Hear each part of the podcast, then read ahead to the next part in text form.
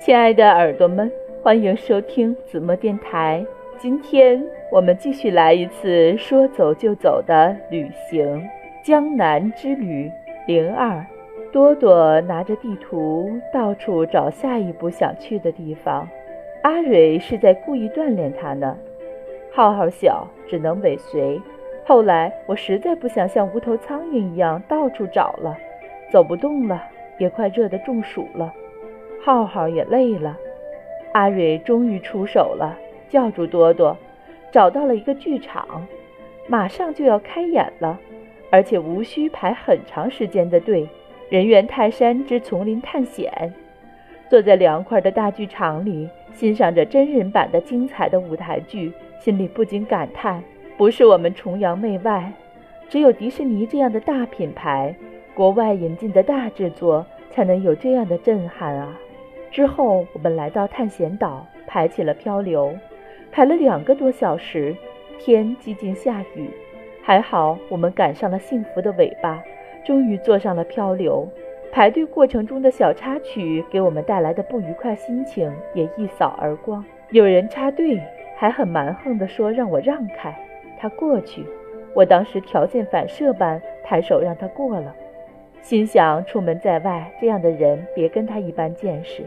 可是阿蕊和我的性格截然不同，他再插队的时候坚决拒绝。我佩服阿蕊的勇敢，心想的确不能纵容这种人，同时也给孩子们树立一个维护正义的榜样，否则这种人会变本加厉地欺负你。排队过程中还有一个南方爸爸自顾自地玩手机，根本不管小女儿，小女孩自己想办法在栏杆上往前蹭。阿蕊提醒那个爸爸，他轻描淡写的笑了，跟小女孩说了一句话，很开心的帮女儿解决了问题。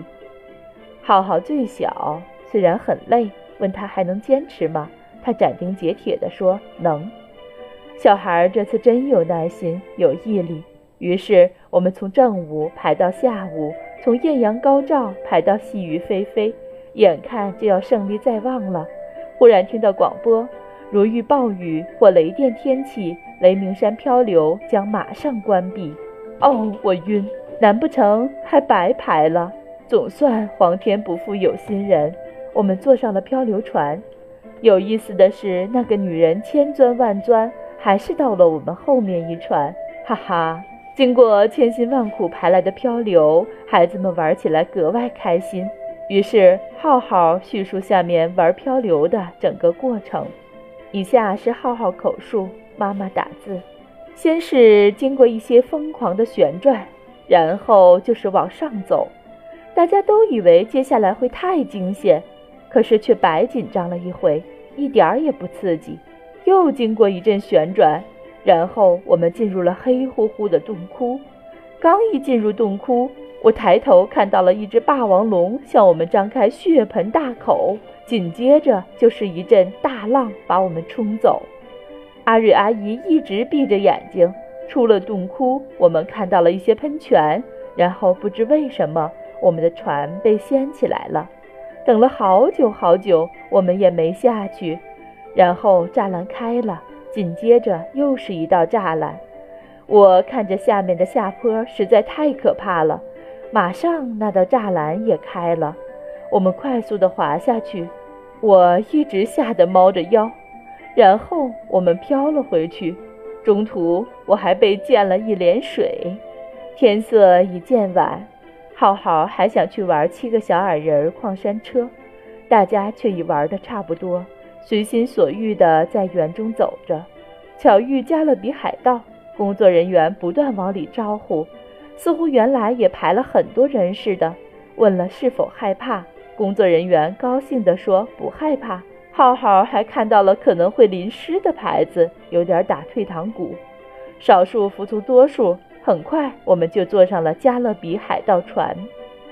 以下仍是浩浩口述，然后硕大的屏幕展现在我们面前，像真的一样，犹如身临其境。我们坠入了大海，我们又看到了一个特别大的乌贼。然后我们到了一个宝藏洞窟里面，然后听见了一个声音，然后我们又进入了一个房间，许多船只从我们身边开过，中途我被喷了一脸水。我们又倒着开进了一个宝藏洞窟，我们看见所有宝藏变成了海菜。最后，我们终于又回到了起点。然后，我们到了一家商店里面，跟海盗有关的物品琳琅满目。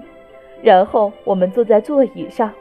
紧接着下起了暴雨，然后有点多呀，哈哈！雨越下越大。阿蕊决定打车回去。我有些犹豫，决定现在下大雨不一定好打车，况且好不容易来一次迪士尼，还有点意犹未尽。但阿蕊征求孩子们的意见，我少数服从多数。步行一段后，巧遇《冰雪奇缘》剧场，邂逅了一场音乐剧，歌声美妙，声光电的效果极好，演员还有和观众的互动。走出剧场。暴雨居然停了，真是江南雨，和我们北方的就是不同。要是北方照这架势，这雨非下它一天一宿不可。继续漫无目的往前走，有巧遇小飞侠，排队的人不多，半个小时。排队过程中，我们还顺便听了纯正的外语，哈哈，我只听出一个单词，朵朵听懂了一句话。旅行就是要让自己，尤其孩子们，接触到真真实实的、更广阔的世界，更多不同的人。小飞侠也真的很好玩，很新奇，很美妙的感觉。加勒比海盗、冰雪奇缘、小飞侠，这些都是不期而遇的邂逅。原来生活中亦是如此，你全都计划好了。而临时的变故和偶遇，往往是其中最精彩的一笔。包括后来去看了匹诺曹餐厅，多多想尝尝，浩浩则很会过，觉得很贵，不尝也罢。觉得我儿子节俭也很好，但我更希望他将来可以通过自己的努力，过上不用这么节俭计算的随心所欲的生活。这要看他自己了。孩子们轮流问路。终于回到米奇大街，那儿围坐了好多人。方特城堡的闭园焰火就要燃放，等待着，震撼啊！绚烂的烟花终归有落尽的一刻，激动之余也有一丝落寞。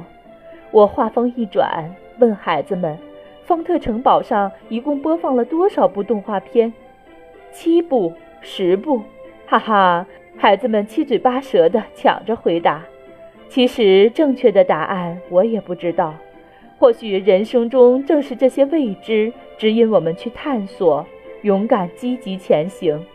孩子们的人生才刚刚开始，更是充满新奇，充满对未知的渴望。祝福他们在美的未知的召唤下扬帆起航。我们妈妈在他们小的时候还要做好舵手哟，任重而道远。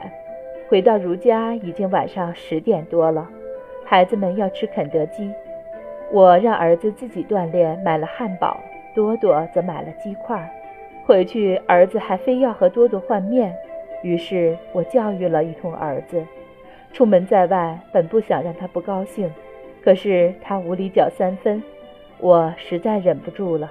可能是我平时对孩子有点纵容，我一定要改掉我的缺点。同时也改掉孩子的一些缺点。上海的旅行告一段落。